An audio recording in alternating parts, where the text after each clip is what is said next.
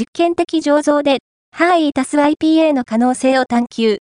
新狭山 HAZY LABO が自社醸造をスタート。埼玉県狭山市の HAZY LABO は、実験的醸造をコンセプトに掲げるクラフトビールブルワリー。ハーイと IPA に特化し、素材や製造工程の微妙な違いを試しながら、その複雑な美味しさや魅力を探求しています。2024年1月にオリジナルビールをリリース。知的好奇心を刺激する HAZY、LABO のビールを飲んできました。ザ・ポスト実験的醸造で、ハーイタス IPA の可能性を探求。新狭山 HAZY、LABO が自社醸造をスタート。ファースト、アピアード、ON、クラフトビールの総合情報サイト、マイ、クラフト、ビアー、